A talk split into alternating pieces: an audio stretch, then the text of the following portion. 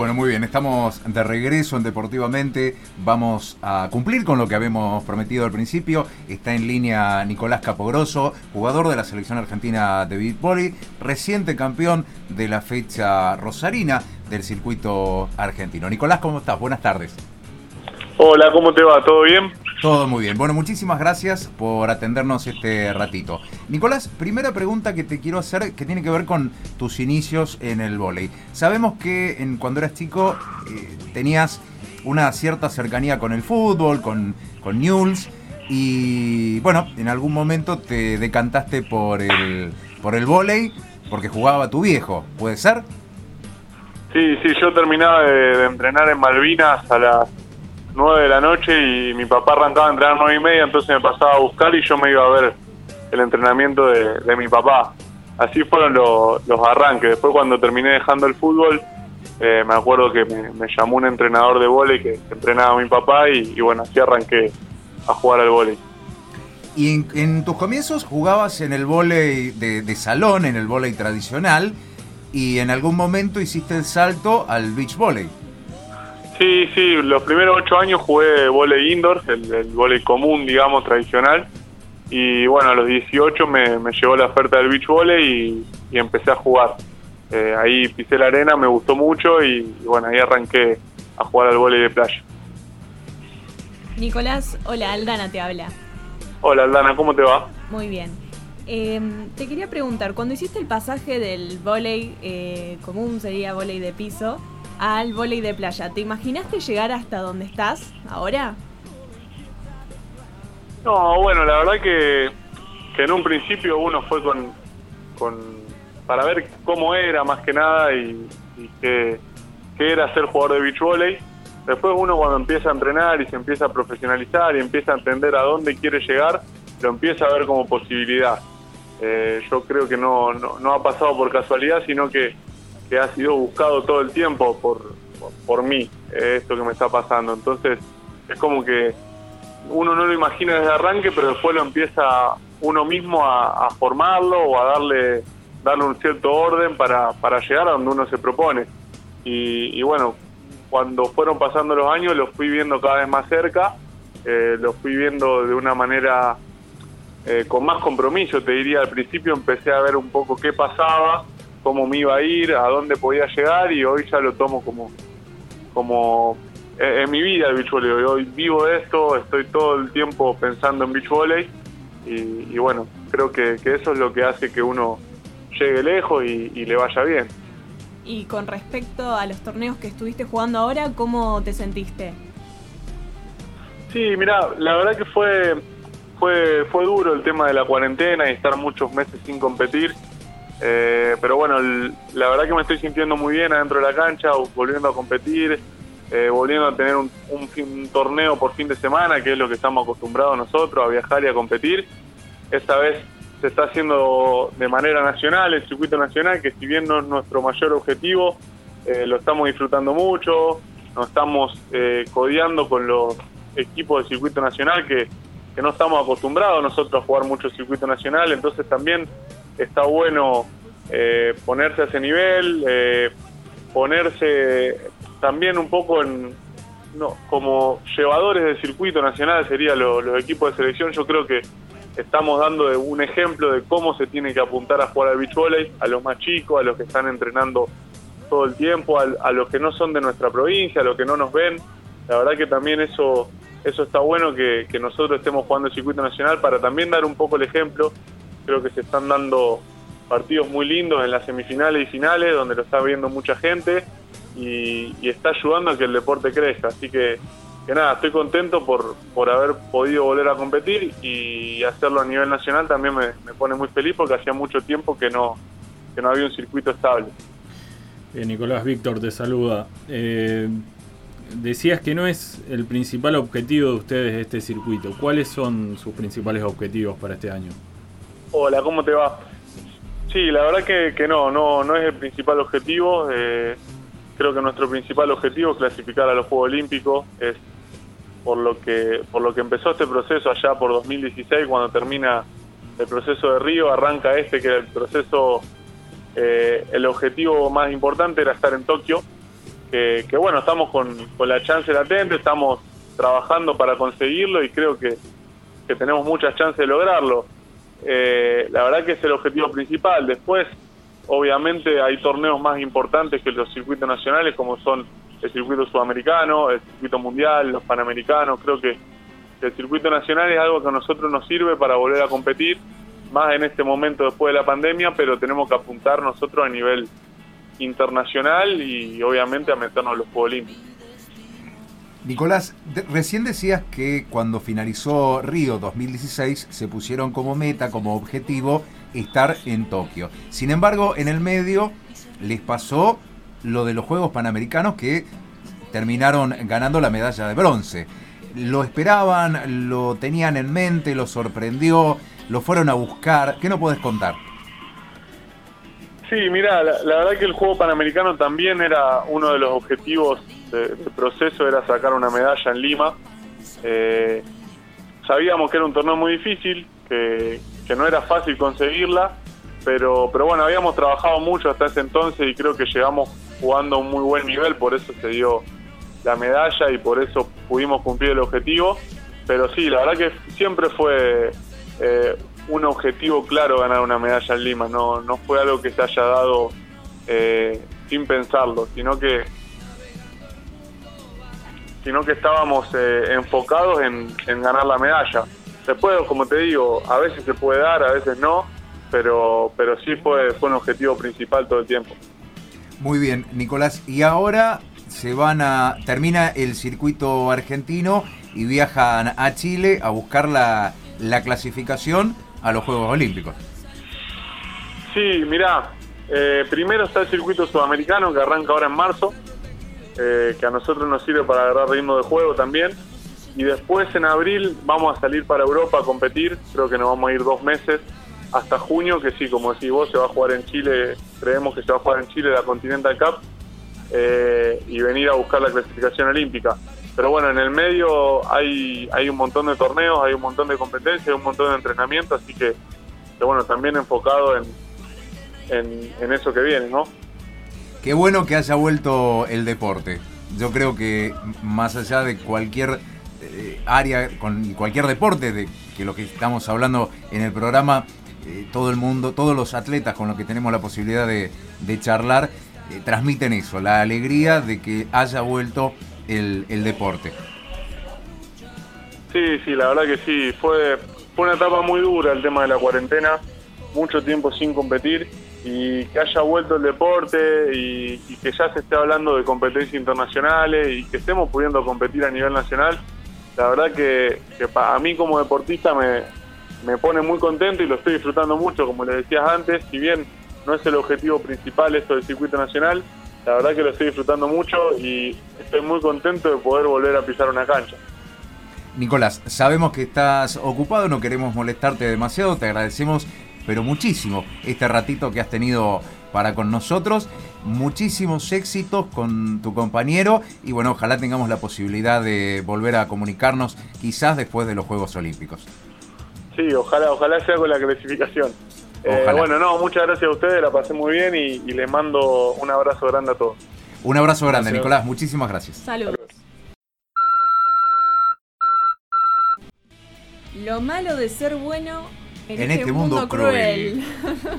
Qué palabras. Qué frase. Hablando, como decíamos antes con Víctor, la cuestión de los sentidos, de, de los ser sentimientos, sensible. de ser sensible. Y de repente siendo muy sensible, uno se encuentra con un mundo que a veces puede ser cruel.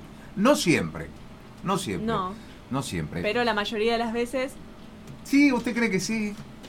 Y en muchas situaciones como que se siente ese individualismo. ¿Me, me permite, me permite sí, creer sí, sí. que es 50 y 50?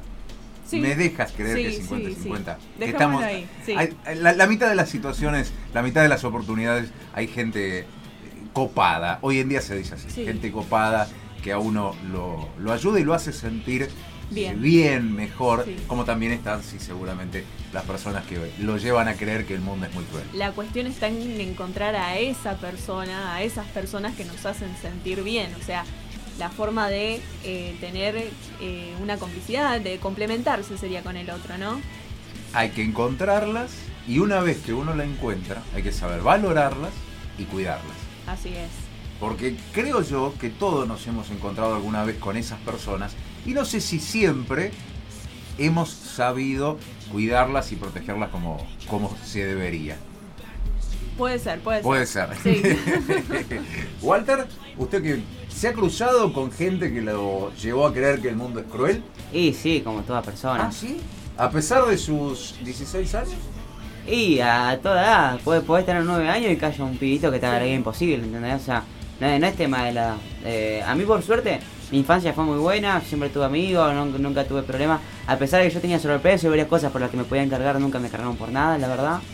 Pero, pero sí, siempre hay alguna persona que, que atrae malas vibras y o, o te hace algo que a vos no te gusta y decís, fa, la vida a veces golpea. Obviamente con mis 16 años yo no pasé momentos duros como por ahí voy a pasar a los 30, que no sé, me falta plata para pagar la casa, si es que falte, si que pasa algo de eso. O si gracias a Dios eh, monetariamente me va bien, por ahí, no sé, me pasa algo interno, algo que me duela. y- Psicológico. claro. Más allá de que sea una persona, puede ser la vida la que te golpea de por sí. Claro, hay, hay muchas situaciones de, de- de distinta naturaleza que lo pueden llevar a, a creer que el mundo es cruel. A veces puede ser que tenga que ver con lo económico y a veces puede ser que tenga que ver con lo sentimental, puede ser algún amigo que uno necesitaba y que ese amigo no no está. está, una pareja. Eh, ¿Cuántas veces pasa de que uno necesita la compañía de la persona que uno tiene al lado, de la pareja, y no está? Entonces uno lleva, lo llevan a uno a creer que el mundo es cruel. Es que somos un poco dependientes de otras personas. No, si no, no podríamos vivir eh, Es que sí. solos. Sino que estamos, Sí, ¿qué estamos sí. haciendo acá?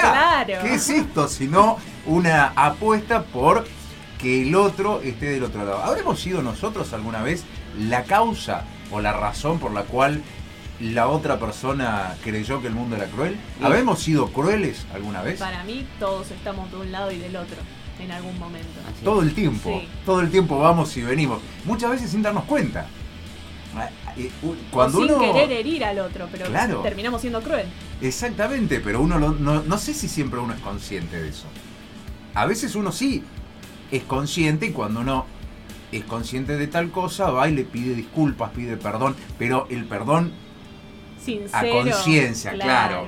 No, no ese perdón, bueno, perdona, así por arriba, no, no. Claro. Me doy cuenta de que con lo que te hice, o lo hice, o dije o no dije, te lastimé. Ahí sí viene un perdón sincero y además la promesa de no volver a repetirlo. También, sí. Sí, Pero eh, es una cuestión de ser consciente, como decías vos.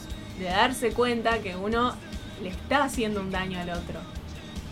y, y- y- y viene con la promesa de no volver a repetirlo. Pero para mí las promesas no hay que hacerlas, porque uno tampoco sabe cómo va a reaccionar a distintas situaciones. No, no, uno lo hace con la sensación. en e- eh, bueno, ese es un tema. Uno hace una promesa creyendo Que la va a en ese momento que la va a cumplir. Probablemente no pueda, porque, Claro. porque somos seres humanos. Vamos, venimos. Estamos en constante cambio. Claro, nos tiempo. cruzamos de vereda, vamos para acá, vamos para allá. Eh, uno se toma un colectivo que va al río y después se toma otro colectivo que vuelve del río. Pero en ese momento y en ese lugar te estoy prometiendo, porque realmente siento que no voy a volver a lastimarte. A lo mejor lo puedo cumplir, ojalá que lo pueda cumplir. Es complejo. Nos falta el gurú, nos Sí, falta el sí, gurú. se nos fue el dejó, gurú. dejó su aura de filosofía y se fue. Le vamos a mandar un, un abrazo grande. Un. Víctor, por cuestiones personales, tuvo que retirarse un ratito antes del programa. Nos dejó a los tres con la difícil tarea de cerrar de la el programa. del amor también, de terminar de leer algunos mensajes que Le iba, acá. le iba a preguntar, ¿tiene más mensajes? Sí, tenemos algunos más. Acá Mateo, volviendo al tema de los aromas, de Ajá, los sonidos correcto. que nos remiten al amor. Mateo dice, me crié con mis abuelos en el campo, por ende los sonidos son el folclore, los pájaros, el aroma al asado. Claro. Me dio hambre. Pero Y qué, sí. qué importante. En, en- en un lugar donde no hay tanta contaminación visual, sonora, auditiva, la ciudad tiene sus cosas positivas, no lo vamos a negar, pero existe, cuando uno toma conciencia de, de- de tal cosa, una contaminación muy fuerte desde el punto de vista del, del sonido, del- de, de- de la luz, de, y en el campo todo eso no está. Es como son- más puro. Claro, exacto. Son bien distintas, son cosas que tenés que asumir, porque por ejemplo, si vos vivís en el campo, eh, digo en el campo, por ejemplo, querés ir a, a algún lugar o comprarte ropa o cualquier cosa y tenés que hacerte un viajecito y todo eso, o sea, todos sabemos que el campo poner para, para vivir es mejor lugar, mucho mejor lugar que la ciudad, pero en términos de comodidad también hay que fijarse en eso, en, Claro, Eh, tiene sus pros y contras. Claro. Claro, claro, pero en, en- el- en lo que está destacando este muchacho es justamente que cuando él era chico, creció con eso, con los sonidos del campo, con los sabores del campo. le hacen a- eh, le hacen acordar cosas que vivió en su infancia y le traen nostalgia por ahí.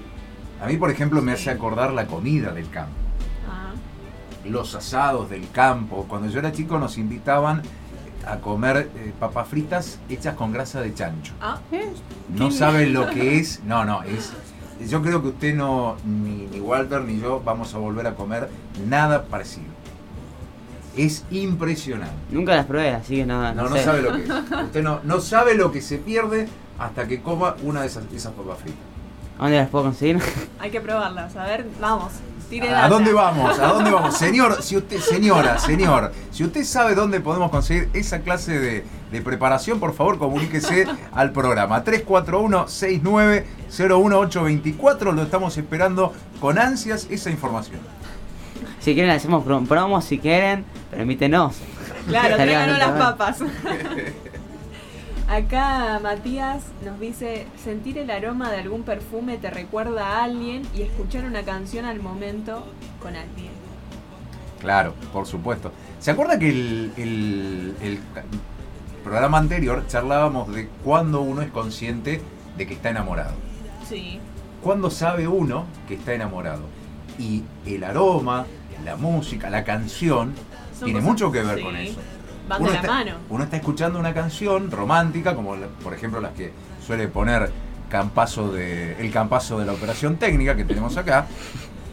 Y uno recuerda, este tema lo escuchaba con tal persona. O pensaba en esa persona cuando escuchaba este tema también, Claro, ojo. también. Y uno viaja. Y se va. Y se va, y se va. Y de repente el campazo de la operación técnica apaga la luz del estudio. Y le pongo los temas que, que hacen que hablemos cosas íntimas. Filosofía del amor. De todo, de todo. Cosas de todo. También surgieron un par de anécdotas acá. O sea, no solamente. Usted, usted contó un par de anécdotas. No fui el único. no, no fui el único. Me perdí esas anécdotas. Había, había, ¿eh? Me, me las perdí. Están en Spotify. Este, Ah, en el canal de ah, Spotify bueno, está bueno, todo. listo. ¿Tiene algo más? Sí, tenemos dos más.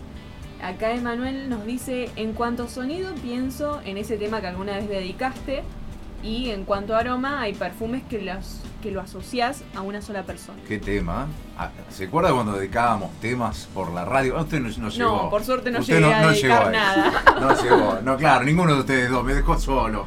Me dejó solo mi compañero. Cuando nosotros éramos chicos, teníamos la costumbre de llamar por teléfono a la radio para dedicarle tema a tal persona. Oh. Y era todo un, un desafío porque había que dar el nombre. Una valentía. Claro, había que dar su nombre y, y decirle a quién iba diri- dirigido. Y eso después lo iba a escuchar todo el grupo, los amigos, las amigas, la familia, todo el grupo familiar. Todo el mundo iba a saber de repente que Mario llamó a la radio para pedirle un tema y se lo dedicó a tal. Oh, mirá. Igual, dedicar temas, o sea, está bueno. Porque ah, por ahí un- una canción que yo la escribí a una persona eh, habla más que vos. O sea, quieres, expresa mejor lo que vos le querés decir a otra persona y no sé Claro, cómo sí. decírselo. Pero si la canción es una de tus canciones favoritas y por ahí no se da con la otra persona, cada vez que la quiera escuchar se va a acordar de ella. O, o de él, depende de... Usted, de usted dice que le quedó asociado un tema con una persona para toda la vida. Exactamente. No, Mm, me puede gustaría, ser, puede ser. Sí, me gustaría creer que uno puede resignificar los temas a lo largo del tiempo. Como decíamos antes. Claro, no- me siento incómodo creyendo que este tema solamente me va a hacer acordar a esta persona durante el resto de mi vida. creo en la, en la multiplicidad de, te- de- de personas Sí. por tema. Sí, o simplemente escuchar el tema, disfrutarlo de otra manera, no necesariamente atribuirlo a otra persona distinta, Me ha pasado, sino... me ha pasado. Me ha ¿Ah, sí? ¿De un mismo tema a dos personas o no? O lo que decía usted de, de escuchar un tema y asociarlo con una persona. Y luego de mucho tiempo se va apagando el recuerdo de esa persona y ya queda el tema. Queda eh, el tema. Queda el tema para disfrutarlo. Y Bien. no sé, depende, depende de cada persona, a ver Sí. si tiene la suficiente fuerza como para eh, escuchar un tema y no, por ahí si pasó algo feo, no, no, no, no, no, no, no acordarse de esas cosas que por ahí le hicieron mal, ¿entendés? Tiempo al tiempo. Claro. Tiempo al tiempo. Señorita, ¿algo más? Sí, quería comentar que el sábado se hizo por primera vez en el río Paraná un torneo de waterpolo Ah, mire usted. de sub 16. Mire usted, en el río Paraná. En el río Paraná, por primera vez. Sub 16, me dice Sí, usted. sub 16. ¿Usted estuvo ahí? No, no estuve. Le invitaron. Le No, invitaron y no fue. no, tampoco, Tampoco. ojalá. ¿Por qué no nos invitan a, a esa clase de.? Vamos a. No nos, hablar no con nos exponemos, no nos exponemos. ¿Eh? No nos exponemos, no. No, no, pero yo si me invitan voy. Es más, juego al waterpolo y todo, me pongo la malla. Mirá y- que es difícil. No, bueno, intentaremos hacerlo lo posible. Tampoco. eh, de- no prometo dignidad, prometo simplemente tirarme al río y intentar agarrar alguna pelota. Mario, pensá que entre vos y yo sumamos 0 horas de entrenamiento de waterpolo, o sea, eh, muy bien, no iría eso, pero, qué sé yo, capaz, mirá si da la sorpresa y sos el jugador estrella. Yo lo que pienso es que entre- eh, usted y yo sumamos 60 años. En eso estoy pensando. Y no es usted el que, el que aporta la mayor cantidad. Bueno, lo que importa igual es la actitud. ya. Sí, el corazón. El corazón, la columna vertebral, yo puedo ser el, el- el alma del equipo. Y no puedo ser más nada. Solamente el alma. Estamos llegando al final. Nos hemos pasado unos Sí. minutos. Bueno, pero eh, Nos, tiene que... nos entretuvimos hablando. Exactamente, ¿no? tiene que ver con esto de, de divertirse, de pasarla bien. ¿Algún saludo que quiere enviar? A la gente que escucha siempre, a la gente que manda mensajes, sobre Sí, por todo, supuesto, que participan de las encuestas, mandarle un saludo grande a todos y a mi familia también. Yo también, yo también. Le quería mandar un saludo a mi mamá, a mi papá y a mi hermano Martín, que siempre están escuchando del otro lado. Walter, ¿algún saludo que quiere enviar? Sí, para, para mi mamá y mi papá, que me están escuchando de- desde casa, y a mis perros también, y a mi hermana. ¿A usted Eh, también tiene como Víctor que lo escucha el perro? Eh, es más, yo eh, entro para mi casa y ah, ni siquiera, ni siquiera yo, ni siquiera cuando entro por ahí, paso por el frente del portón de mi casa, ¿viste? Y me, me huelen y ya empiezan a ladrarme, ¿viste? No, me reconocen, entonces cuando escuchan mi voz en la radio, estoy seguro que se sientan ahí al lado. Eh, es más, una, eh, un par de veces eh, he llegado a mi casa después de hacer el programa y están los perros sentados al lado de... Lo están esperando. Lo están esperando. Claro, exactamente. Y charlan sobre las, lo- las distintas cuestiones del programa y todo. Claro, sí, nos ponemos a hablar por ahí un ratito. Está perfecto. Bueno, nos vamos. Muchísimas vamos. gracias por haber venido. ¿Viene el jueves que viene? Obvio, no me lo ¿Usted, pierdo. Walter? Y sí, más vale. Bien. Nos volvemos a encontrar entonces el jueves que viene a las 6 de la tarde, Rock and Pop Rosario. Muchísimas gracias por estar. Con más deportivamente.